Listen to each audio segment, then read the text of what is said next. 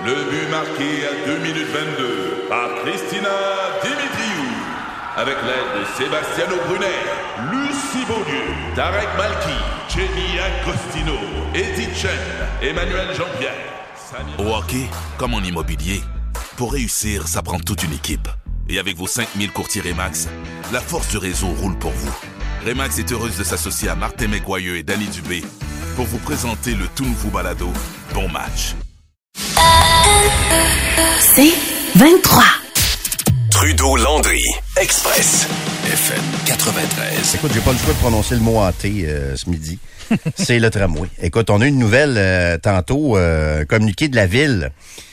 Genre de communiqué là, qui sort un vendredi, comme ça. Là, les gens sont peut-être un petit peu moins attentifs, quoique certains pourraient peut-être être portés à croire que la Ville de Québec veut accélérer les choses pour peut-être tenter d'éviter que le gouvernement du Québec tire la plug dans les prochains mois sur ce projet-là qui est devenu extrêmement, extrêmement coûteux.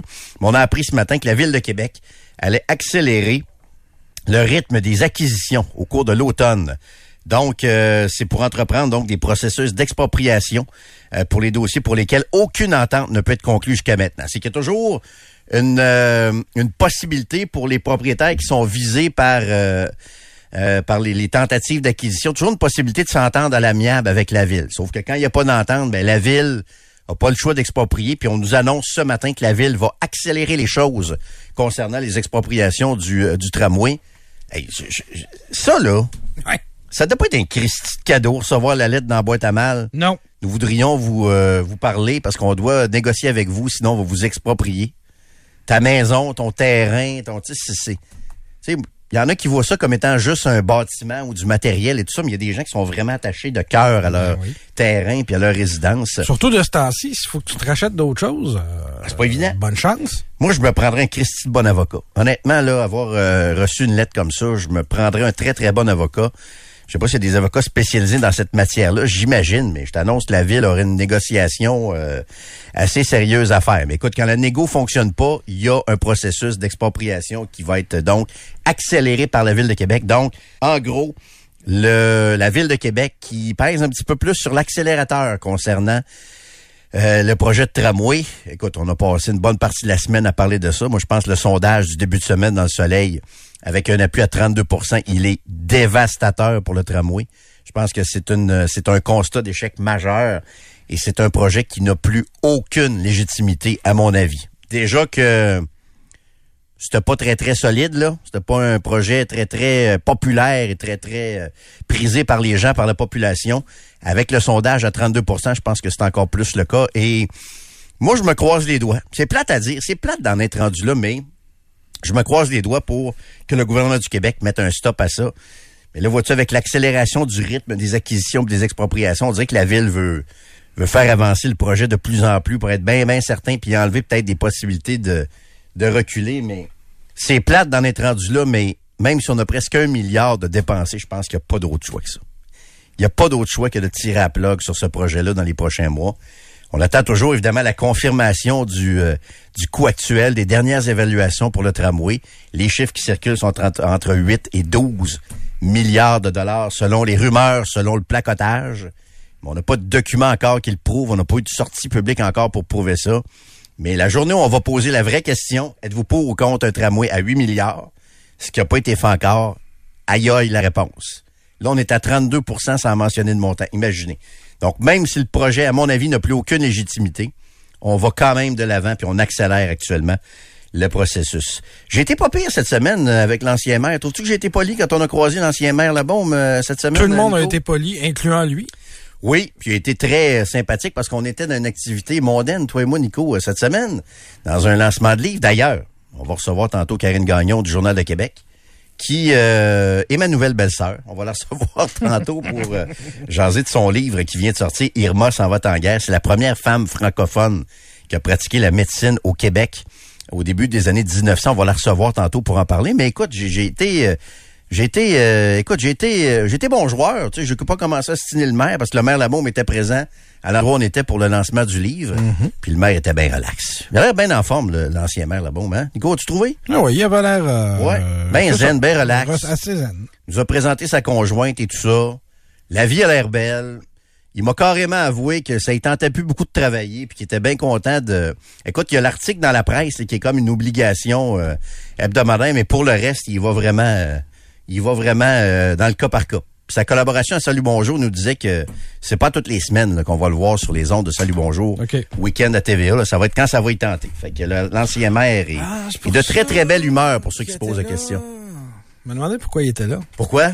Ben, parce que il y a une relation avec Québécois maintenant. Oh oui, bon oui. Oh oui. aussi. Oh oui, c'est ça. Puis Ouais. écoute, c'était...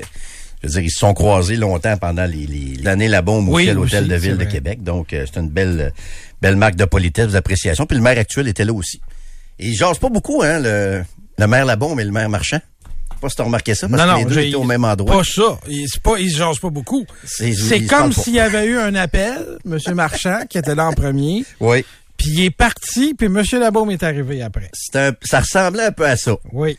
Puis écoute, c'est de leurs affaires. On, on vous révèle pas un grand secret, je pense Non, que non, non. c'est déjà de bonne notoriété, mais c'est spécial de voir ça en personne, pareil. Hein? Oui. C'est spécial de, de voir ça en présentiel, live devant nos yeux. Cette, euh, cette espèce de, de froideur ou de désintérêt entre les deux, euh, les deux derniers maires de Québec. Euh, parlant de dossiers municipaux, on a eu de la visite euh, d'Infoman. Qu'est-ce qui s'est passé, Infoman? Est-ce qu'il est venu voir le trafic sur la 20 à Lévis, le 8 km de congestion quotidien? Entre euh, la sortie Lévis-Centreville et euh, le pont de le pont La Porte, la sortie Taniata tous les jours? J'imagine que c'est ça qu'il est venu faire, euh, Infoman. Pas sûr. Qui nous avait dit qu'il n'y avait pas de trafic à Québec dans un dans un reportage. Donc, euh, ça pourrait être pertinent, mais c'est pas ça qu'il est venu faire, Infoman. là. Non, puis il était là. Attends, l'annonce de Geneviève Guilbeault là, avec Catherine Levac, c'était la semaine passée. C'était au milieu de la semaine passée. Fait que c'était la rentrée en plus. Ça aurait été un méchant bon moment. Parce qu'il a rencontré Geneviève Guilbeault la journée même qu'elle a fait cette annonce-là. Fait que bref, euh, on, d'après moi, on était dans la rentrée de cégep et université. Non, hier, il a été voir euh, les cinq candidats dans Jean Talon. Puis il leur a parlé des questions, Ah oui. des questions pièges, des questions juste de connaissances, euh, de connaissances générales. Puis il a entre autres parlé aux candidats conservateurs du tramway. Il a parlé avec tous les candidats du tramway. Je vais faire un petit montage. En fait, c'est dans l'ordre que vous l'avez vu à Infoman. Il n'y a pas tant de montage que ça. Où vous entendez la discussion avec, euh, c'est quoi son, nom? c'est Jess. Jess quelque chose, le candidat Ouais. euh, conservateur. Puis après ça, il demande en rafale aux cinq candidats euh, qui est Jean Talon, qui est le nom de la circonscription où les cinq se présentent. Ça donne ce 50 secondes de télé. J'ai été percuté deux fois en traversant les rails du tramway. Il a roulé sur mon bras. Je ne sais pas si vous voyez, j'ai des cicatrices. Mais c'est peut-être toi le goofy, c'est peut-être toi qu'il faut protéger du tramway et non pas le tramway qui est dangereux. C'est toi qui marche tout croche. Ben, ce que je trouve particulier, c'est le fait que 100% de mes accidents euh, ont eu lieu alors que je traversais les rails du tramway. Oui, mais t'étais là 100% du temps. Question en rafale. Qui est Jean Talon? Un, un ancien, euh, ben, quelqu'un de, de, de politique qui a fait une, la bataille. Jean Talon, ben, c'est c'est la première personne à être née euh, à Québec. Jean Talon, c'est un intendant de la Nouvelle-France. C'est un intendant français. premier intendant de la Nouvelle-France, euh, puis d'ailleurs euh, le premier à avoir commencé l'industrie de la bière au Québec. Wow! fait que là, ils ont passé tous les candidats. Il a demandé c'était qui Jean Talon. Puis là, ce que je comprends, c'est que le conservateur n'a pas réussi. Oui. Puis il y en a une autre qui a pas La réussi. première là. qui, euh, qui qui arrive pas, c'est euh, Élise Avard-Bernier du On, Parti on- peut-tu le réécouter? Ça a été vite quand même. Sérieusement, c'est un bon extrait. Puis au début, on entend... Ce qu'on entend, c'est le, le, le candidat du PCQ qui a raconté avoir été blessé par un... Oui. Par un- sérieusement. Mais quel bon show de télé. On dira ce qu'on voudra. Je veux réécouter ça, Alex. Ouais, puis juste pour vous mettre en contexte, il, il pose au montage à Infoman, ils font sujet par sujet avec les cinq candidats. Fait que vous comprenez que c'est la fin du tramway. Je vous ai pas sorti les quatre autres réponses sur le tramway parce qu'elles vont dans le même sens, puis il y, a rien ni d'étonnant ni de drôle dans leurs réponses. Fait qu'on finit sur le tramway avec le candidat du PCQ, puis on part sur la question en rafale de qui est euh, Jean Talon. J'ai été percuté deux fois en traversant les rails du tramway. Il a roulé sur mon bras. Je ne sais pas si vous voyez, j'ai des cicatrices. Mais c'est peut-être toi le goofy, c'est peut-être toi qu'il faut protéger du tramway et non pas le tramway qui est dangereux. C'est toi qui marche tout croche. Ben, ce que je trouve particulier, c'est le fait que 100% de mes accidents euh, ont eu lieu alors que je traversais les rails du tramway. Oui, mais t'étais là 100% du temps? Question en rafale. Qui est Jean Talon? Un, un ancien, euh, ben, quelqu'un de, de, de politique qui a fait une, la bataille. Jean Talon, ben, c'est c'est la première personne à être née euh, à Québec. Jean Talon, c'est un intendant de la Nouvelle-France. C'est un intendant français. Premier intendant de la Nouvelle-France, euh, puis d'ailleurs euh, le premier à avoir commencé l'industrie de la bière au Québec. Wow! Très bon show. Mais, écoute, je le dis encore une fois Jean-René, même s'il n'est pas à l'écoute, Viens faire un tour. Viens faire un tour sur la 20 à Lévis à tous les après-midi. L'après-midi de ton choix, Jean-René. Viens faire un tour. Aller faire un petit tour dans le 8 km de congestion, même quand il n'y a pas d'accident. Même quand il n'y a pas d'accrochage ou euh, puis quand il y a un accrochage, c'est encore pire. L'invitation est encore bonne. L'invitation, elle est. Fait combien de temps que ça dure, euh, Infoman, Nico? Une vingtaine d'années quasiment? Euh, pas tout à fait, je Non? pense, mais presque. On va lui donner. Très, très bon show de télé quand même. là. Très, très, très, très, très bon. Trudeau-Landry, Express, FM 93. Il y a été beaucoup de questions d'itinérance euh, cette semaine. D'abord, d'un, il y a des chiffres qui sont sortis euh, un peu plus tôt euh, cette semaine. Puis quelque chose qui m'a un peu euh, intrigué, c'est que quand le chiffre de 10 000 est sorti, il y en a qui ont paru surpris. On nous a présenté ça comme une grosse nouvelle euh, cette semaine dans tous les médias. C'est effectivement une nouvelle importante, mais personnellement, le chiffre de 10 000 m'a pas surpris. N'importe qui qui observe un peu autour euh, de lui ce qui se passe dans les grandes villes constate que le phénomène de l'itinérance est en augmentation. C'était pas, j'ai vraiment pas été surpris. Par contre, ça veut pas dire que c'est pas à prendre au sérieux, c'est à prendre très très au sérieux. Beaucoup d'histoires ce matin, entre autres dans le Journal de Québec. Ok, des, des gens qui euh, racontent avoir tout perdu, qui vivent maintenant dans des endroits comme euh, Oldbury à Montréal. euh, euh, bon, l'Aube-Rivière ici, bien sûr, à Québec, des gens qui avaient des emplois, puis qui se retrouvent à la rue, plus capables de payer le loyer, donc se retrouvent comme euh, en situation d'itinérance. Puis il y a un point commun qui revient souvent, malheureusement, quand on lit ces histoires-là, et c'est souvent la drogue. On parle de crack, d'héroïne, consommation de cocaïne. Il y a un employé d'un, d'un, sushi bar qui raconte ce matin dans les journaux qu'il avait un job, ça allait bien, sushi bar, après ça, son, son resto a fermé, tombé dans la drogue, l'héroïne, perdu son loyer, et là, se retrouve comme euh, itinérant. La drogue et l'alcool semblent être des euh, facteurs communs, souvent des, des points en commun entre euh, ceux donc qui euh, malheureusement perdent tout ce qu'ils ont et se retrouvent à la rue. Et là, on est en plein sommet sur l'itinérance à Québec avec le ministre Li- Lionel Carman qui est présent, les maires des grandes villes comme Bruno Marchand et Valérie Plante qui sont là, et notre collègue Philippe Rodrigue Comeau de Cogeco Nouvelles qui est là également. Salut Philippe! Salut Jérôme. OK, qu'est-ce qu'on retient de ça? Quelle est l'ampleur de cette rencontre-là? On en parle beaucoup dans les médias. Est-ce qu'il y a du concret qui est discuté dans ces... C'est une rencontre importante et c'est même le président de l'UMQ qui le disait lui-même. Habituellement, là, des, des événements organisés par l'UMQ, ça fait rarement ça le comble et ça attire encore moins des gens sur euh, les, euh, les plateformes comme Teams puis Zoom là, parce que c'est diffusé aussi euh, en ligne. Et aujourd'hui, il, a- il a fallu qu'ils refusent des gens, que ce soit des organismes ou encore des élus. Écoute, il y a, il y a 400 personnes là, présentement à l'intérieur pour ce sommet-là, mais il y en a aussi des centaines qui suivent ça à distance. Il y a beaucoup de maires. Tu parles des maires des grandes villes, mais il y a des maires, des mairesses de, de villes plus petites comme Grimby, par exemple, ou euh, euh, Robertval au Saguenay-Lac-Saint-Jean, qui commencent à vivre ça aussi, des phénomènes d'itinérance, et qui étaient là pour en parler. On n'a pas eu, eu peur des mots aussi là durant les prises de parole. Il y a une couple de jurons qui sont passés par là. Euh, tu me poses la question, est-ce qu'il y a du concret vraiment? Écoute, c'est le point culminant de plusieurs semaines où on s'est lancé la balle entre les élus municipaux puis le gouvernement provincial. Il y a eu l'histoire de la crise du bacon avec euh, France Bellil, la, la mairesse de Gatineau, qui a été très émue aujourd'hui en parlant de ses parents qui étaient fiers du message qu'elle avait lancé parce que elle a vécu ça de près, euh, le- le- la question de l'itinérance euh, par le passé durant son enfance. Du concret, ben écoute, dans les derniers jours, on a annoncé 15 millions d'argent neuf du côté du gouvernement. J'ai annoncé, ça, ça a coulé là, dans les médias, mais 15 millions pour euh, un plaster, des, euh, des refuges, l'aménagement de refuges pour cet hiver à travers le Québec. Juste à Québec, les demandes des refuges en passant, ça dépasse le 6 millions euh, pour cette année. Il n'y en aura déjà pas pour tout le monde. Et l'autre élément, ben, c'est le dénombrement. Tu parlais de surprise pour certains.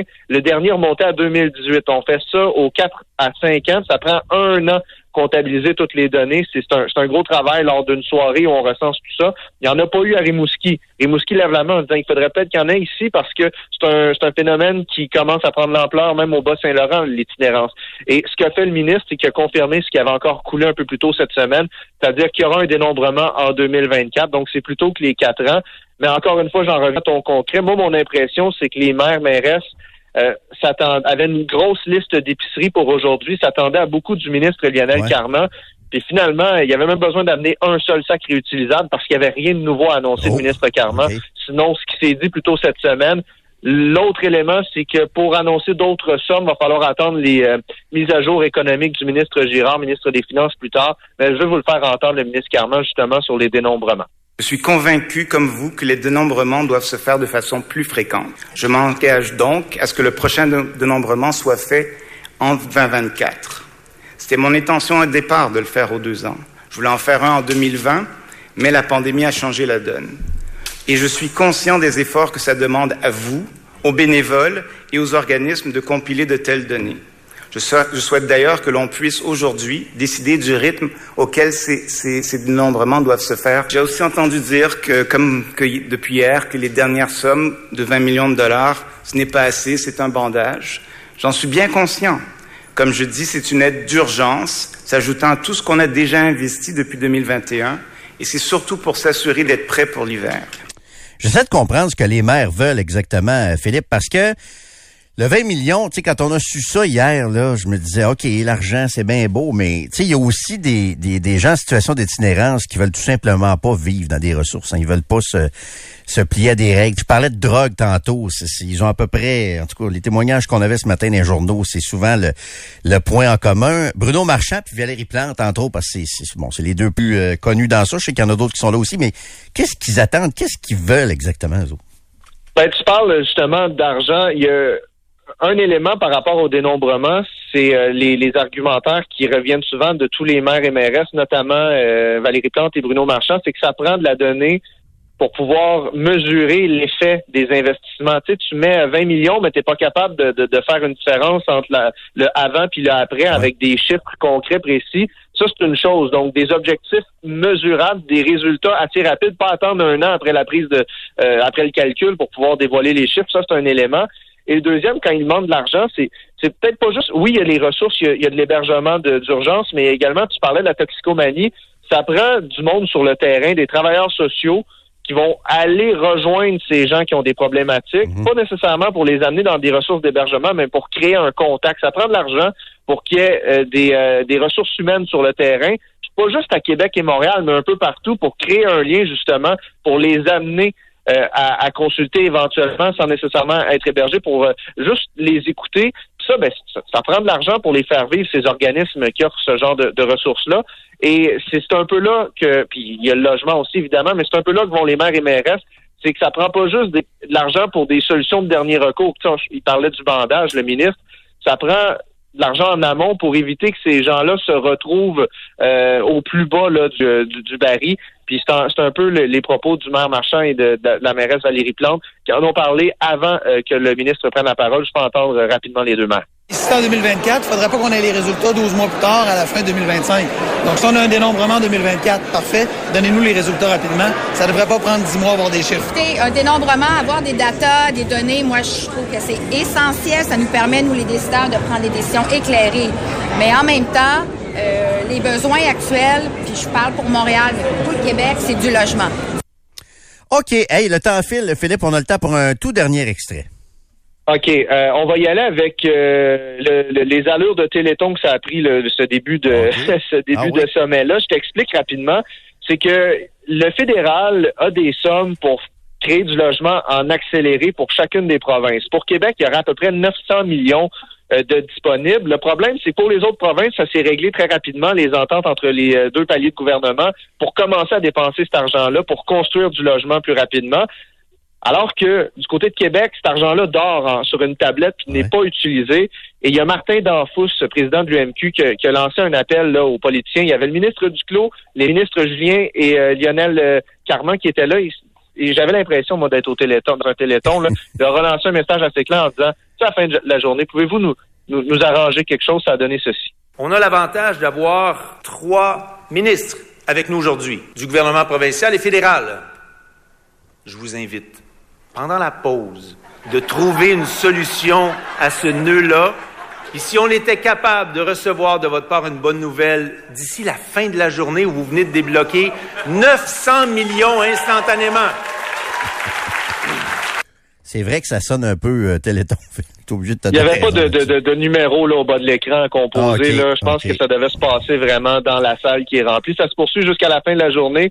Le ministre euh, doit euh, rencontrer les médias vers 15 heures et avant ça, il y aura les maires et mairesses euh, aux alentours de 13h30 qui vont réagir à, ce qui n'a pas été annoncé, en fait, même à ce qui a été présenté par le ministre. D'ailleurs, l'absence du premier ministre et de la ministre de l'Habitation a été notée par les oppositions et certains maires et mairesses qui ont trouvé qu'au niveau de la symbolique, c'est un peu poche parce ben, que François Legault faisait une annonce pour HEC à Montréal en même temps. Oh, c'est important ou c'est pas important? Exactement ça. Très, très bon résumé, Philippe. Merci beaucoup. Hey, ça fait plaisir. Au revoir. C'était Philippe Rodré, Como de Cogeco Nouvelles, donc qui assiste à ce sommet sur l'itinérance. Donc, c'est... c'est c'est beaucoup de choses, mais il semble y avoir peu de concret. Peu de concret annoncé à date euh, dans Non, mais c'est parce qu'il n'y a pas une solution. Il n'y a pas un- Non, c'est une complexe. chose que tu peux faire puis que ça va. Non, non, non. On, souvent- on- on vient de, de me dire qu'il y a des refuges qui sont obligés de fermer parce qu'ils n'ont pas de personnel. Il y a ça, il y a ça. Puis euh, hier, il y a beaucoup de gens qui m'ont écrit hier en me parlant des offices municipaux d'habitation, l'OMH, entre autres ici à Québec, là, avec euh, des logements libres. Genre, dans, à l'office municipal d'habitation, parce qu'évidemment, c'est la crise du logement un peu qui, est derrière tout ça. Il y a un lien avec ça aussi. Il y a des endroits où des logements, par exemple, peuvent être en rénovation pendant deux ans. Fait que là, l'appartement de l'OMH, donc l'appartement à loyer modique, pendant deux ans, il n'y a personne dedans. Parce qu'on est incapable d'accélérer puis de gérer les rénovations autrement. Fait que, oui, OK, des millions, je comprends que ça en prend de l'argent, mais c'est un problème qui est tellement complexe, là. Joe, dans sa chronique ce matin avec Paul Arcand, a appelé, un cla- a appelé ça un clusterfuck. C'est-à-dire une situation... Euh, c'est la première fois que j'entendais dire clusterfuck sur les ondes de, de Ouais, au 98.5, la radio montréalaise. mais pour que Joe fasse ça, c'est parce que c'est compliqué, pas à peu près. C'est une situation euh, qui apparaît un peu insoluble actuellement, la situation de l'itinérance. Mais c'est pas, c'est pas acceptable qu'on nous dise que Non. ça soit euh, possible à résoudre. Mais non, c'est pas acceptable. C'est, c'est votre Non. job de résoudre Exact. ça. Laissez faire les pistes cyclables, puis occupez-vous des gens Ces priorités-là. ouais, qui, ouais, ouais. euh, qui ont pas de, qui ont pas de toit. Voilà. Hey, juste avant la pause, autre euh, autre histoire. euh, Il y a un anniversaire aujourd'hui qui est pas nécessairement le fun, mais en même temps, bon, euh, il y a personne de mort là-dedans, mais c'est l'anniversaire d'un conflit de travail aujourd'hui. Savais-tu ça, Nico? Savais-tu ça, Alex, qu'il y a un lockout des débardeurs au port de Québec depuis un an aujourd'hui? Un an aujourd'hui. Lockout. On entend très peu parler. Tu me le dis? Il y a eu quelques manifestations. Euh, il y a eu quelques reportages là-dessus, mais il y a un an aujourd'hui, l'employeur décrétait un lockout. On me dit que, à un moment donné, l'employeur n'a pas eu le choix de décréter un lockout parce que les, euh, les, les débardeurs avaient tellement de moyens de pression que le travail était tellement au ralenti qu'à un moment donné, l'employeur dit, ça va être un lockout finalement. là. Il y a- vos moyens de pression ralentissent trop le travail. Donc là, il y a des, des, des cadres là, qui prennent la relève. Il y en a qui appelleront ça peut-être des, des briseurs de grève, mais il y a un an aujourd'hui, les débardeurs euh, étaient mis en lockout par la direction. Sais-tu combien ça gagne un débardeur au Port de Québec, toi, Alex? Très payant. Euh, Moi, c'est des bons métiers d'habitude, ça? À peu près, là, combien vous dites à peu près? là? 95. Alex, tu dis combien, toi? J'aurais dit ça. Moi, je peux même, je pense que c'est dans six chiffres, là. 102 000 en moyenne. C'est ça. Les dernières offres amenaient le salaire à 120 000 Wow. par année pour les débardeurs. Il y a eu 61 rondes de négociations, puis ils n'ont pas réussi à s'entendre encore. Les débardeurs, semble-t-il, ne veulent pas, euh, veulent pas signer, refusent cette offre-là. 120 000. Passer de 102 000 à 120 000. Tu sais, On a beaucoup parlé des policiers de la SQ qui ont eu 21% On a parlé des politiciens qui se sont donnés 30 Les débardeurs sont en train de refuser un genre de 20% d'augmentation actuellement là, au port de Québec. Mais est-ce que c'est vraiment ça, la 120 000. pierre d'achoppement? Écoute, ça peut être complexe. là. C'est c'est- c'est une des pierres d'achoppement selon ce que ce que j'entends. Donc, il y a un an aujourd'hui. Puis je sais que ça va être souligné par, entre autres, Sol Zanetti aujourd'hui de Québec solidaire. Ben. Sauf depuis quand Québec solidaire défend les gens 120 000 par année? Ça, c'est... On veut tellement défendre les syndicats qu'on va même défendre des débardeurs qui refusent une offre à 120 000 par année. C'est pas très Québec solidaire, ça me semble, d'habitude. On sait jamais. Trudeau, Landry, Express, FM 93. On va revenir sur une annonce qui a été faite en grande pompe hier par euh, Justin Trudeau. On sent que, euh, écoute, je sais pas que c'est de la panique, mais on sent qu'on est devant un premier ministre, probablement en fin de régime, qui a essayé hier de faire un show politique. Puis, euh, bon, avec euh, les gens de son parti derrière lui, on a tenté de donner euh, l'image d'un parti très, très uni derrière Justin Trudeau. Gros show, mais on va se le dire, il y avait du concret là-dedans. On a annoncé qu'on allait éliminer la TPS, donc la taxe fédérale sur la construction de nouveaux immeubles, sur la construction de logements. Donc, c'est quand même assez majeur comme, comme annonce, sauf que vous remarquez que le provincial, ici, n'a toujours pas fait la même annonce. On est dans un contexte de crise du logement. On parle beaucoup d'itinérance également. On a avec nous en studio un joueur, euh, disons, très, très majeur dans le domaine de l'immobilier, ici dans la grande région de Québec, mais je pense qu'on peut maintenant dire au Québec. Très, euh, très, très heureux de recevoir avec nous William Trudel du groupe euh, Trudel, les euh, immeubles Trudel. Salut William! Salut, comment ça va? Ça va bien toi? Ben oui, ça va, merci. Bon, euh, ça a été quoi ta première réaction à ça hier, là, la, la fin de la TPS sur la construction de logements? Comment t'as accueilli ça, cette annonce-là, d'abord du fédéral hier? Ben, la première réaction, ça a été enfin un pas dans la bonne direction. hein. Il n'y a pas seulement nous, là, toute l'industrie à travers le Canada demandent cette mesure-là depuis des années. Puis la réflexion qu'il faut bien comprendre là, pour que les gens visualisent bien, là, je vais prendre un, un bien de consommation quelconque, un téléphone. Quand vous achetez un téléphone chez Apple, Apple vous vend votre téléphone plus taxe. Il vous le coûte, le- ce ce prix-là. Mais quand on fait un logement neuf, puis on charge le prix d'un logement neuf, vous allez pas voir dans votre bail qu'il y a une portion de taxe, mais il y en a une portion de taxe. Parce que nous autres, on les paye, puis on est obligé de les rediviser sur le nombre de logements, puis d'amortir ça sur le prêt d'amortissement de l'immeuble. Fait que clairement, il y a une portion dans le logement de tout le monde sur un immeuble neuf qui est des taxes. Vu que c'est un immeuble à destination résidentielle, les taxes, nous ne pouvons pas les réclamer comme dans le commercial. Donc, ça veut dire que on va faire des chiffrons que ça soit super facile à visualiser. On fait un nouvel immeuble à Fleur de Lys qui coûte 100 millions, euh, 500 logements. OK? Ben, on met 15% de taxes, ben, ça coûte 115. Ben, c'est le 115 qu'il va falloir qu'on amortisse sur une période de 40 ou 50 ans avec un prêt à la banque puis la SCHL, puis qu'on mette un taux d'intérêt là-dessus qui sont rendus très chers. Et c'est ce 115-là qu'il va falloir qu'on répartisse sur l'ensemble des 500 logements. Maintenant, si on enlève ce 15 %-là, ou là, présentement, dans le cas qui nous occupe, c'est 5% de la taxe fédérale qui est le premier pas, ben, l'immeuble retombe qu'elle nous coûte 100 millions, on est capable de répartir ça différemment sur le prix des logements. Fait que c'est sûr que c'est un pas dans la bonne direction. Mais t'as payé sur quoi la TPS? Parce que toi, tu vas acheter des matériaux, là, je veux dire. Tu... Tous les coûts de construction Ouais. directe. OK. Fait que dans un immeuble, il y a des coûts de financement, il y a des coûts pour lotir le terrain, il y a des frais d'ingénieur, il y a des, Des frais d'avocat, ouais. il y a des honoraires Ouais. de plein de trucs, puis il y a des coûts directs de construction qui sont de la main-d'œuvre et des matériaux. Donc, à la fin d'une construction neuve, il y a un processus qui est très bien connu qui s'appelle l'autocotisation. Et là, on rencontre euh, dans les gros projets le gouvernement provincial et fédéral. On roule les livres de l'immeuble, on regarde tout qu'est-ce que ça a coûté. Il y a des critères très bien définis de qu'est-ce qui est admissible, qu'est-ce qui ne l'est pas.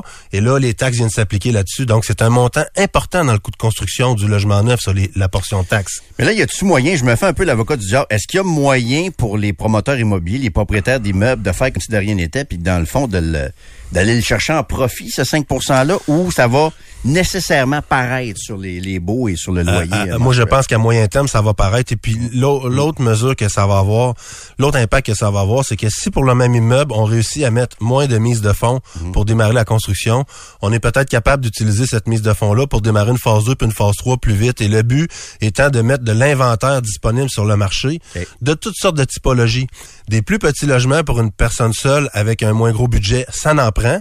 Puis, il y a, à l'autre bout du spectre, il y a des plus grands logements avec une belle vue qui coûtent plus cher par mois parce que les personnes sont rendues à la retraite, whatever, ils ont vendu leur entreprise, ils ont envie de se payer cette qualité de vie-là, puis ils le peuvent. Et entre les deux, il y a le spectre pour tout le monde des logements, ça en prend de ça, OK?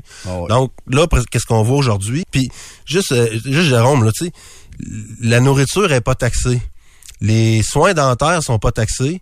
Les produits d'hygiène féminine sont pas taxés parce que ce n'est pas un choix. C'est essentiel. Mais je pense pas que le logement, puis je pense pas que d'être logé adéquatement, c'est un choix d'envie. Moi, je pense Non, pas, pas ça. Hein, je pense que c'est pas mal la base. ouais. Fait que je vois pas pourquoi on taxerait ça. Est-ce que tu penses que ça va avoir l'effet justement qu'il va y avoir plus de construction, que des entrepreneurs vont dire, OK, là, c'était difficile avant, mais là, je vais en, je vais en construire un peu plus, nouveaux projets, tout ça. Est-ce que ça peut avoir cet effet-là, ton avis? Ça peut avoir à moyen terme cet effet-là, je le pense. On a vu aujourd'hui que deux grosses provinces au Canada qui sont l'Ontario et la Colombie-Britannique, euh, déjà les premiers ministres ont affirmé, parce que le premier ministre Trudeau, hier au niveau fédéral, a demandé à ses homologues provinciaux de laisser tomber les taxes provinciales sur la construction neuve. Et l'Ontario et la Colombie-Britannique ce matin ont déjà confirmé qu'elle allait dans ce sens-là. Ben, c'est gros, là. Donc, pour l'Ontario, la Colombie-Britannique, c'est le 15% ou eux autres, nous autres, on est à 15. Je sais pas le total pour eux autres des deux taxes, c'était combien.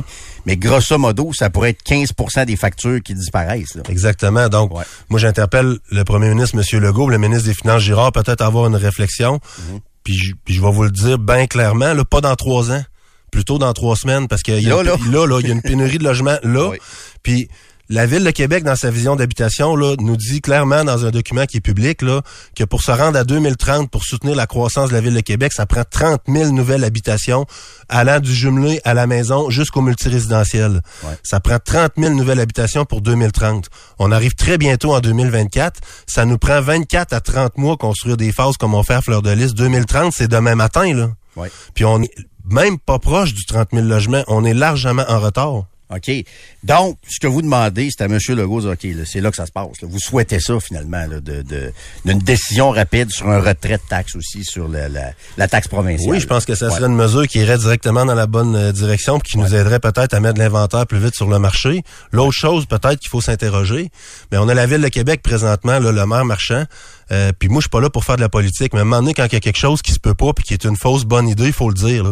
Puis la magie, que tu te promènes dans la rue, tu regardes dans les arbres dans ton quartier, puis c'est de l'argent qui pousse dedans. Moi, dans mon quartier, chez nous, c'est pas de l'argent, c'est des feuilles qu'il y a dans les Ouais, t'as arbres. jamais vu ça de l'argent dans les arbres? Moi non Je sais pas dans, dans, dans votre quartier à vous autres, mais moi, dans mon quartier à moi, je l'ai pas trouvé Non, encore, cet arbre-là, OK? ça, non, non, non, Alors, la fausse bonne idée de la Ville de Québec de dire on ils ont demandé, la Ville de Québec, dans les derniers mois provincial, le pouvoir de, de, de inventer une nouvelle taxe pour les nouveaux immeubles résidentiels qui sont le long du parcours du tramway. c'est la captation de valeur foncière, Ben je oui, pense mais- ça. Qu'est-ce que vous pensez que ça va faire? Le premier ministre fédéral puis les premiers ministres provinciaux enlèvent les taxes pour favoriser l'inventaire de logements, puis la Ville de Québec n'invente une nouvelle. Hey, on avait appelé ça la taxe marchand pendant la campagne, d'ailleurs. Donc ça, c'est... Ça, ça me préoccupe énormément. Et Aussi, il n'y a pas de magie. Quand tu inventes une nouvelle taxe, ça se transfère dans le prix du loyer que le monde faut qu'il L'argent, elle pousse pas dans les arbres. Fait que vous lui demandez de renoncer à ça, la taxe marchand. là. Depuis toujours. Ouais. Ça devrait être complètement le contraire. Le gouvernement provincial, enfin, dans la nouvelle loi 16 qu'ils viennent de mettre en place, le gouvernement provincial donne des pouvoirs aux municipalités Mm-hmm.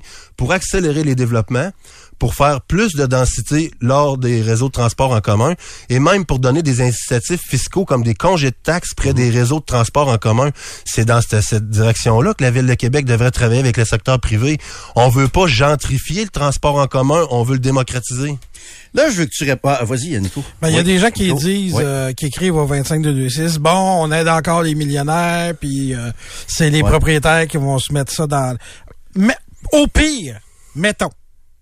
Mais s'il y a plus de logements, vous pensez que ça a quoi comme effet sur le prix des logements? Ben, c'est ça, il y a de la plus de concurrence. Ben oui. Ben oui, ben oui, ben oui. C'est- la rareté des logements qui fait que c'est Exact. c'est cher. Exact, Fait exact. que même si le propriétaire décidait de se mettre le, le- la taxe d'impoche, il reste quand même qu'en en amorçant plus de, pro- de projets, ça va faire baisser les, les, les, les loyers Exact. pour tout le monde. Puis je voulais justement que tu répondes à ça, William, parce que vous autres, dans votre euh, vos projets actuellement, Fleur de Lys, euh, à l'entrée du centre-ville de Québec, il y a des, il y a une partie, je sais pas comment c'est divisé, mais il y a une partie de logements relativement abordables qui vont être installés là aussi. Il y en a pour tous les budgets. Ouais.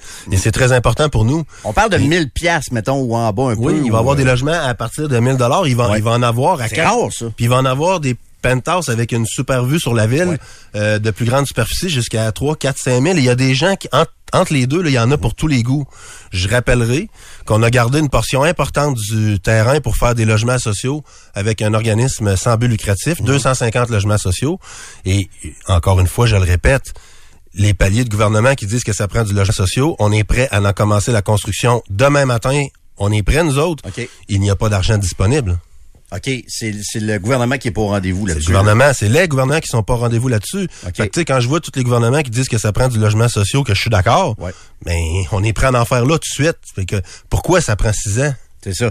Mais j'en reviens sur tes, euh, tes loyers à 1000 pièces autour. Êtes-vous les les seuls à- présentement à construire ça? Parce que ce qu'on voit c'est justement beaucoup des des tours à, on appelle ça des condos locatifs, des loyers 2500, 3000 par mois, c'est c'est je veux dire êtes-vous les seuls à construire ça actuellement du 1000 pièces par mois ou euh? En, en fait, là, c'est que c'est un programme qui fonctionne avec la SCHL, qui s'appelle le programme APH Select. Ouais. Les lettres sont pas tellement importantes, là. Mais c'est que dans le fond, c'est que la SCHL nous aide à obtenir des meilleures conditions financières avec notre partenaire financier, dans le cas de Fleur de Lys, c'est Desjardins. Ouais. Donc, nous aide à avoir un meilleur prêt financier avec Desjardins en enlevant une partie du risque, en assurant avec le gouvernement fédéral le prêt. Donc, Desjardins nous prête de l'argent, puis le- la SCHL fédérale vient assurer ce prêt-là. Donc, t'enlèves du risque à Desjardins. Donc, Desjardins est capable de nous mettre l'amortissement de l'immeuble sur 50 ans et des meilleurs taux d'intérêt.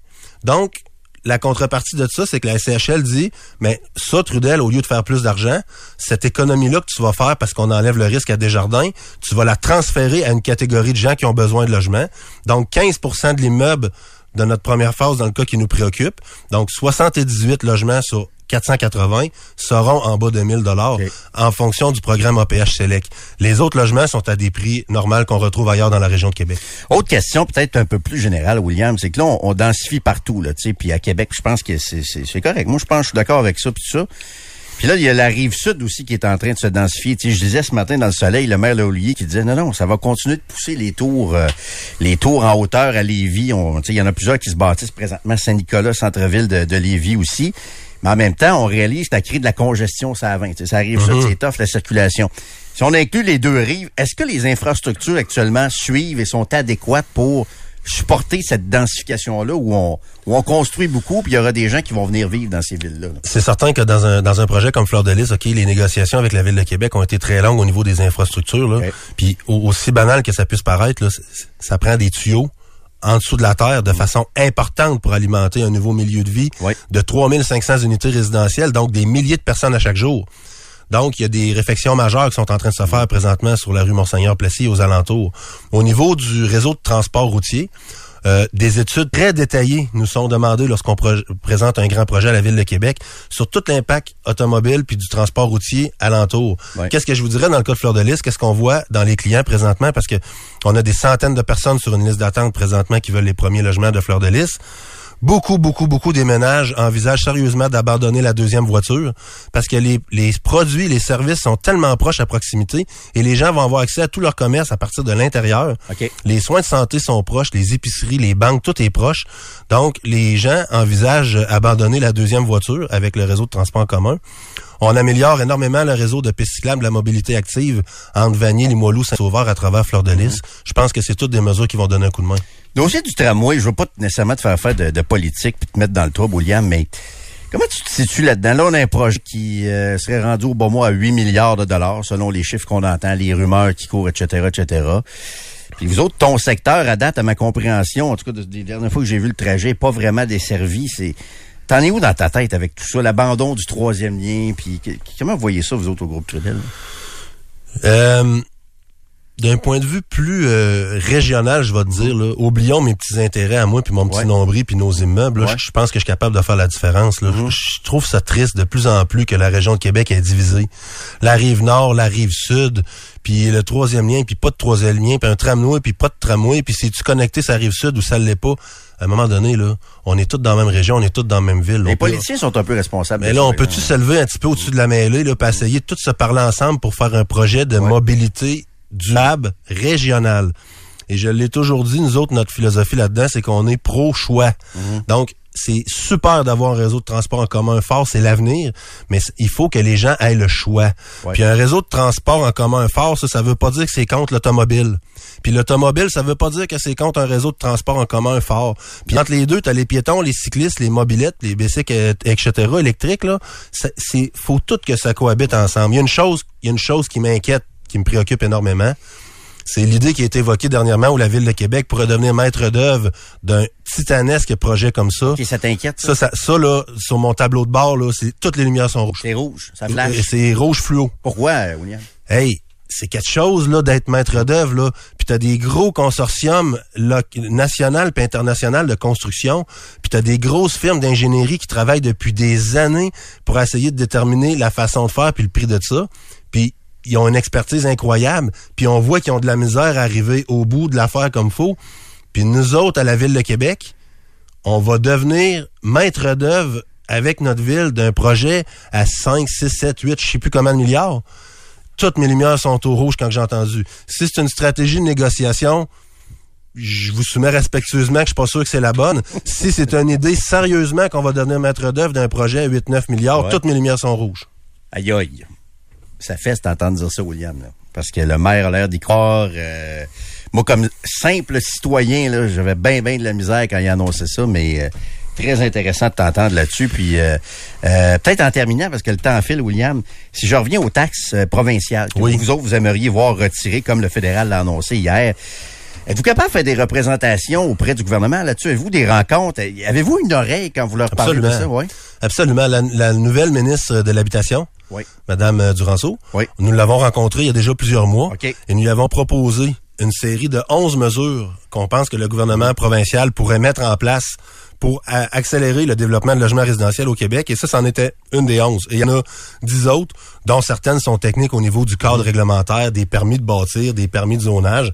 Parce qu'il faut comprendre, tu sais, dans un projet comme euh, Fleur de Lys, Jérôme, on, on a acheté Fleur de Lys en juillet 2018. On a obtenu notre zonage pas le, le permis de construire, le zonage en octobre 2022, quatre ans et demi plus tard.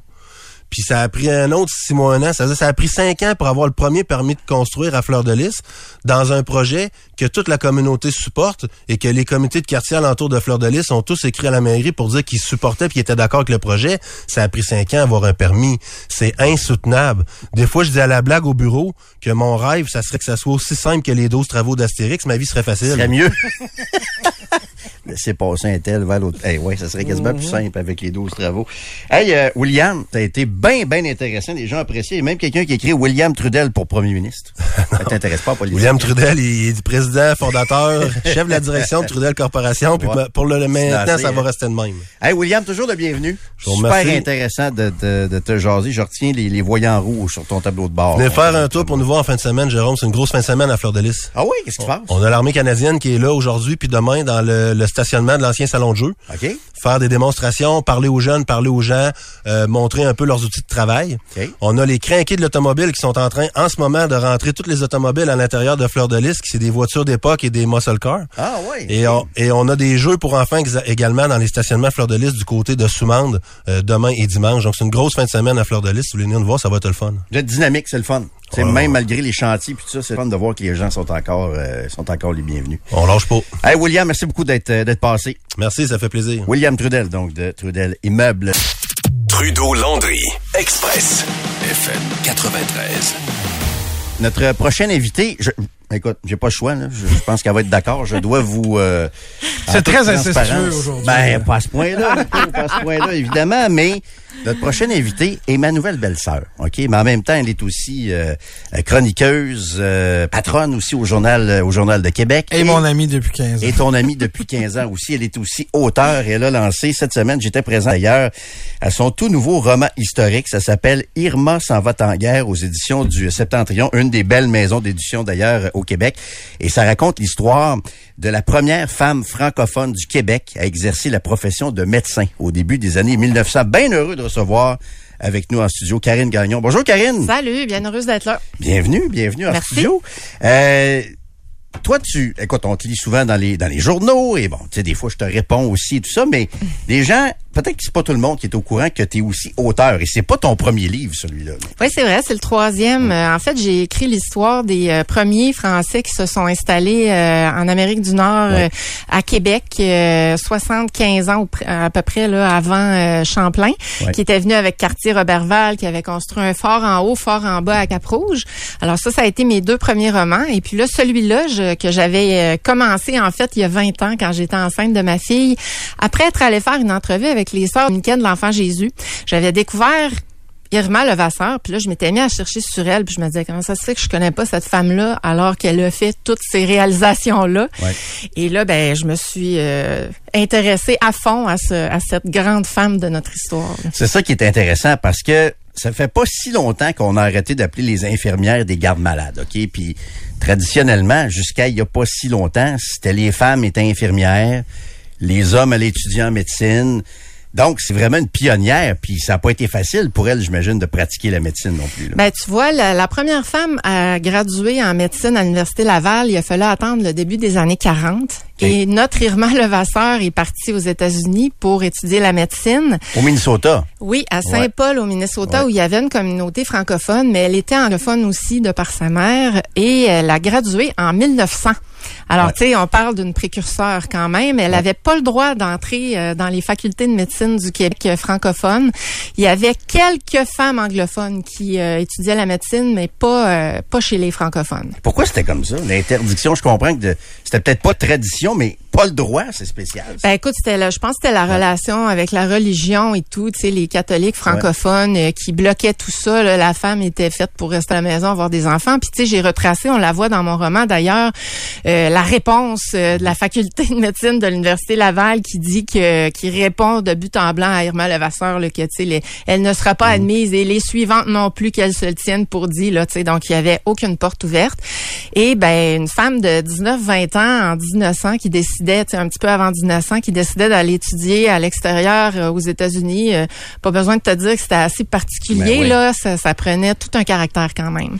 Pourquoi, euh, Karine, t'appelles ça un roman historique? Quelle, quelle portion? Parce que là, tout ce que tu nous racontes, ça semble factuel, à peu près. Ouais. Fait que, pourquoi faire un roman historique plutôt que juste un livre d'histoire, par exemple? Ben, tu vois, Irma Levasseur a pas laissé tant de correspondance. En fait, pas vraiment. Euh, c'est plus son père qui écrivait, puis bon, on peut trouver des lettres, euh, mais il, il manquait quand même une partie, euh, tu sais, du personnage. Et là, je trouvais que j'avais un jeu pour euh, vraiment euh, faire de la fiction autour de de, de, ce- de cette femme-là, puis euh, tout en racontant l'histoire. Mais tu sais, on a vraiment avec l'éditrice Hélène Dionne, là, qui est aussi ethnologue, on a vraiment travaillé pour faire en sorte que euh, ça soit exact, là, les informations, euh, euh, toute l'histoire, euh, que les dates, petits détails. On est allé vraiment dans le menu détail pour que ça soit exact, ça respecte euh, la période. Mais c'est ça, ça me permettait de, de, de, de en fait, c'est quasiment comme si je la connais. Là, tu sais, Ok. Elle me suit depuis tellement longtemps, elle m'obsède depuis tellement longtemps que là, je, c'est quasiment comme si là, ça me permettait de, de lui donner vie là, à, ce- à cette femme-là. Tu as parlé des études et tout ça. Qu- Comment sa carrière s'est passée? Elle est allée en Serbie, euh, elle était pédiatre aussi. euh, Ben Qu'est-ce qui, qu'est-ce qui a marqué sa carrière dans sa pratique quand elle a pu pratiquer la médecine? Ben, ce qui marque sa, sa, sa carrière, en fait, la première chose, c'est que quand elle revient avec son diplôme Mhm. des États-Unis, elle n'a pas le droit de pratiquer la médecine au Québec. Elle est obligée d'aller plaider à l'Assemblée nationale pour avoir un projet de loi privé Hey. pour pouvoir exercer la médecine. Et il est aussi dans le livre, dans mon roman, on voit euh, le, le projet de loi privé, une copie. Et euh, ensuite, ben là, elle va retourner aux États-Unis faire de l'argent parce que les femmes, même si elles arrivent à être médecins, sont sous-considérées. Hein. On les regarde de haut, puis on se dit, bah, peut-être pas aussi bonnes, on veut pas trop les Ouais. payer.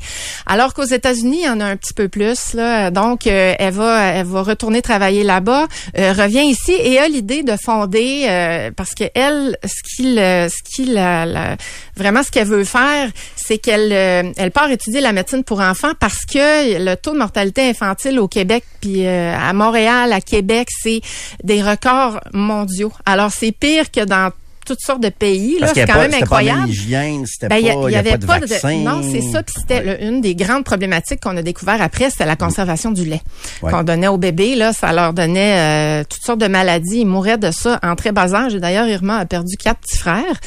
Et c'est ce qui la décide à aller étudier, se spécialiser en pédiatrie en France et en Allemagne. Encore là, c'est assez spécial là pour une femme au début des années Ouais. 1900. Et là, ben c'est là que quand elle revient, elle, euh, elle s'entoure de, de plusieurs collègues qui vont l'aider à fonder l'hôpital Sainte-Justine, qui est même. une grande institution encore aujourd'hui. Et euh, ben comme tu disais, elle part en Serbie, elle va aller euh, répondre à un appel du gouvernement canadien pour combattre une épidémie de typhus, qui est une maladie épouvantable. Les rangs des médecins serbes sont décimés et là ils sont une poignée de médecins, dont elle, qui partent là-bas pour combattre ça dans des conditions exécrables. Et je le raconte vraiment beaucoup. Euh, la traversée des montagnes euh, enneigées pour revenir euh, en Europe, en tout cas, c'est c'est un, un enfer qui vivent là-bas. Et là, quand elle revient, repart aux États-Unis, va faire de l'argent encore, revient et avec ses économies, c'est là qu'elle va acheter la maison qui va servir de, de premier endroit pour l'hôpital de l'Enfant Jésus qu'elle fonde avec des collègues. Ah oui, Oui. c'est à Québec. Oui, et, euh, et aussi, elle, euh, elle, elle a quand même pas se contenter de ça. là. Elle a aussi jeté les bases du centre de réadaptation euh, Cardinal Villeneuve pour les enfants handicapés, qui est aussi une grande institution à Québec. Alors, tu vois, elle avait toutes sortes d'idées, puis elle savait s'entourer, puis les mener à bien. Euh, puis, euh, je, le, je le raconte aussi, là, son père a été euh, un, un allié de tous les instants. Lui, c'était un journaliste. il était surnommé Cyrano de Bergerac parce qu'il avait des grandes manières. Là, tu sais, il avait des moustaches. Il y a une photo de lui euh, dans le livre. C'était théâtral. Oui, peu. vraiment. Puis Ouais. il l'a- aidé dans toutes ses réalisations. Donc, Est-ce que c'est la première fois que son histoire est racontée? Parce qu'on parle souvent de des premières députées et tout ça, mais ça, moi, écoute, avant de lire ton livre euh, cette semaine, j'avais jamais entendu parler d'elle. C'est la Ben- première fois que c'est raconté, cette histoire-là? non, euh, mais tu vois, beaucoup de gens me disent qu'ils la connaissaient pas Ouais. ou qu'ils avaient déjà entendu vaguement son nom, mais qu'ils savaient absolument pas tout ce qu'elle avait accompli, cette femme-là. Mais ça fait partie de l'histoire de la fabrication du roman. C'est qu'après l'avoir fait il y a 20 ans, il y a une trilogie qui a été publiée au même moment. Alors, les maisons d'édition m'ont dit, ben, ton projet est intéressant, intéressant ton livre, là, mais tu sais, puisqu'il y a une trilogie, remets-le dans le tiroir, ressors-le dans quelques années. Mais là, moi, quand je l'ai ressorti, j'avais début quarantaine, je l'avais fait à la fin vingtaine. Il y a plein de choses que je trouvais que ça collait plus à, à, à ce que je me, l'idée que je me faisais de, de, de son histoire. Tu sais, le- tout qu'elle avait défoncé comme porte, on dirait que je comprenais plus encore qu'est-ce qu'elle avait accompli. Fait que je l'ai tout réécrit. Et puis ça a été euh, quand même beaucoup de travail, mais quand on réécrit euh, en, en création littéraire, euh, ben c'est, c'est, c'est toujours meilleur parce que on s'approprie encore plus les personnages, Ouais. les lieux, on est encore plus capable de, de transporter les gens dans le monde qu'on qu'on, qu'on recrée là. Mais c'est énormément de travail. Tu y a l'écriture, tu as parlé d'ethnologie tantôt et tout ça. Tu, tu, tu fais ça quand, toi, écrire des livres? Parce que tu occupé au journal aussi. Euh, tu sais, suivre l'actualité municipale, c'est un, travail à temps plein aussi. Tu as un poste aussi de, de direction au journal. Je sais qu'il y en a qui écrivent très tôt le matin aussi. Michel a déjà raconté ça, qui se levait Oui. très tôt à 4 heures, il écrivait avant sa journée. Toi, comment tu euh, comment tu tu t'organises ça pour faire ça? C'est un peu ça que j'ai fait, me lever tôt, puis aussi j'ai prévu ben, des, des euh, séquences de fin de semaine, de vacances euh, exprès pour ça. Ah ouais. Euh, tu sais, on va en vacances souvent aux îles de la Madeleine, nous là, euh, puis euh, j'ai écrit plusieurs chapitres là-bas. C'est quand même euh, inspirant comme milieu, comme décor. Mhm. Euh, dans les vacances des fêtes aussi, me prévoir des blocs d'heures, puis tout le temps en me levant très tôt. Moi, je suis une fille de matin là, euh, puis c'est ça, je suis super organisée, puis euh, je- je- j'ai aussi une facilité avec l'écriture là, de, de toutes les sortes là. C'est ton Euh, métier aussi, ouais. oui, c'est ça, mais c'est très différent. hein. J'ai suivi des cours de création littéraire pour aller Ah oui. chercher des, ouais, pour aller chercher des, il y a longtemps là, mais aller chercher des notions parce que justement c'est vraiment différent l'écriture journalistique par rapport à l'écriture de roman là, ça n'a rien à l'écriture de fiction. Est-ce que c'est une façon aussi de s'évader un peu du quotidien? Parce que, écoute, je je fais pas exactement le même travail que toi, mais tu sais, l'actualité, des fois, ça peut être lourd. On est critiqué, des gens qui nous aiment, des gens qui nous aiment pas, les commentaires. J'imagine que de se plonger dans ça aussi, dans un tout autre univers, ça doit, ça doit, ça doit faire du bien aussi de temps en temps. Mais je pense que tu serais impressionné de ma carapace euh, que je Ouais? me suis faite au Ah, fil des de années. Ça m'atteint pas, pas du doute. tout là, les commentaires. Moi, je Mm. retiens les positifs, puis euh, aussi certaines critiques quand elles sont euh, pas des insultes. Ça, j'ai aucun problème avec ça. Mais écoute, j'écris depuis que j'ai cinq ans, puis tu sais, Mhm. je l'ai dit à mon lancement. Je, je- quand j'étais petite, je disais que je voulais être journaliste et écrivain. Fait que tu sais, j'ai comme un peu ça dans le sang. Donc euh, c'est c'est ça fait partie de moi si tu veux là. C'est c'est pas nécessairement pour m'évader. C'est vraiment ça. OK, OK. Mm. Bon, ben, on va pas parler du tramway. Parfait, ça. Écoute, c'est- je me sens à l'aise. Maintenant que tu sais que euh, j'ai une carapace. Ben écoute, je veux pas qu'on en parle à Noël non plus. Si jamais on se voit à Noël, euh, ça s'en va. Mais on peut, tramway. tu sais, on peut, Jérôme. Moi, On j'ai peut aucun problème hein. à discuter Bon, puis à débattre de sujets. Non, non, moi C'est non parfait. plus, C'est ça qui fait avancer le dossier aussi. Puis la Ben vie, oui. là. Mais ça s'en va où, ça, cette histoire-là, le tramway, Karine? Moi, je trouve qu'à 32% d'appui, 8 milliards minimum de facture. euh, Mais on peut pas s'attendre en même temps à ce que l'appui soit élevé parce que ça fait beaucoup trop longtemps que ça traîne. Puis en fait, tout ce que les gens entendent, c'est des choses négatives. Je pense que les, les, euh, les aspects positifs d'un projet comme ça, c'est tu sais quand qu'on les voit, puis ça, je l'ai vu dans vraiment de nombreuses villes du monde, là, tant en Amérique qu'en Europe, qu'en Australie même, où j'ai pris le tramway à Melbourne. Mais euh, c'est que les gens doivent l'utiliser. Ils doivent voir c'est quoi les bienfaits, euh, sauver du temps euh, quand c'est un moyen de transport confortable. En fait, c'est pas de dire aux automobilistes, vous allez sacrer votre voiture là, puis il y en aura plus. C'est de leur offrir autre chose. Puis ça, ça fait partie de ce que les services publics doivent offrir, euh, comme les villes, les gouvernements. Sauf que dans ce cas-là, euh, puis dans le cas du Québec, euh, à- sauf à Montréal, il n'y a pas de transport en commun euh, structurant qui est développé. Il y a plusieurs villes qui en ont besoin. euh, en plus de Québec, il y a Gatineau, il y a, Sherbrooke qui en aurait besoin aussi. Mais c'est qu'on étudie puis on, développe les projets à la pièce. Ça, ça fait partie de la problématique parce que c'est tellement rendu long. Tu sais, quand on pense que le métro de Montréal a pris cinq ans à partir de l'idée jusqu'à sa mise en service, là, t'as rendu compte? Moi, je suis en train de passer ma carrière sur un projet. C'est fou, là. fait que, tu sais, c'est sûr qu'on dit que Ouais. tout ce qui traîne se salit. Ouais. Tu sais, le gouvernement, moi, je le dis sur toutes les tribunes que je peux, le gouvernement caquiste a beaucoup contribué à nuire à ce projet-là, à, à plomber l'appui aussi.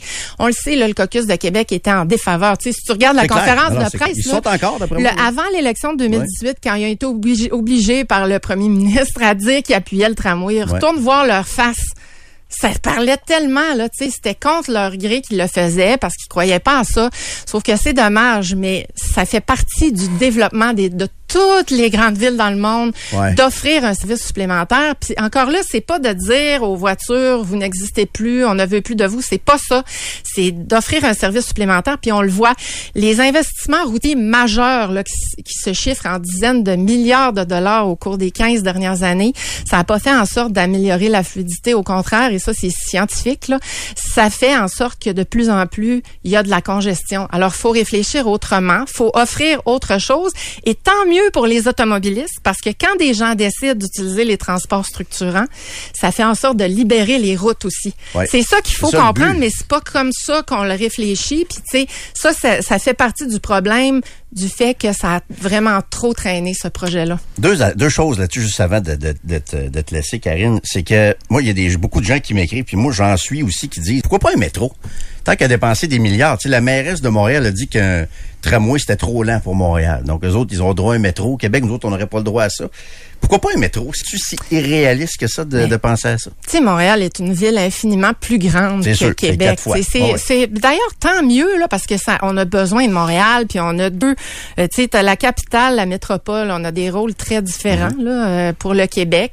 Euh, sauf que moi, ce que j'ai lu comme étude, c'est que c'est surcapacitaire et aussi, Jérôme, toi qui n'aimes pas les dépassements de coûts, moi je- ça j'ai lu beaucoup d'études là-dessus. Quand dès qu'on creuse, qu'on Ouais. va en souterrain, on l'a vu à Boston, on l'a vu dans tous les projets où il y a des Ça tunnels, dépasse. ça dépasse, mais de manière catastrophique. On le avec le REM aussi, c'est que dès que tu creuses, tu as des surprises. Des fois, tu as des, tu sais, Mais ne c'est serait-ce ça, on qu'une creuse. niaiserie, un site archéologique. Ils ont trouvé de la dynamite Ouais. dans le, le chantier du REM.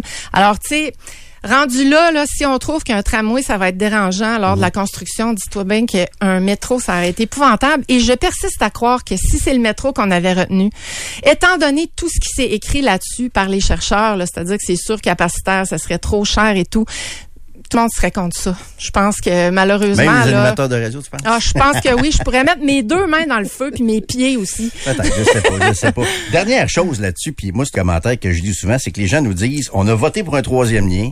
Tous les sondages, l'appui est clair au troisième lien. C'est encore le cas. On a voté pour ça. Le CAQ avait le mandat. Il n'y aura pas de troisième lien.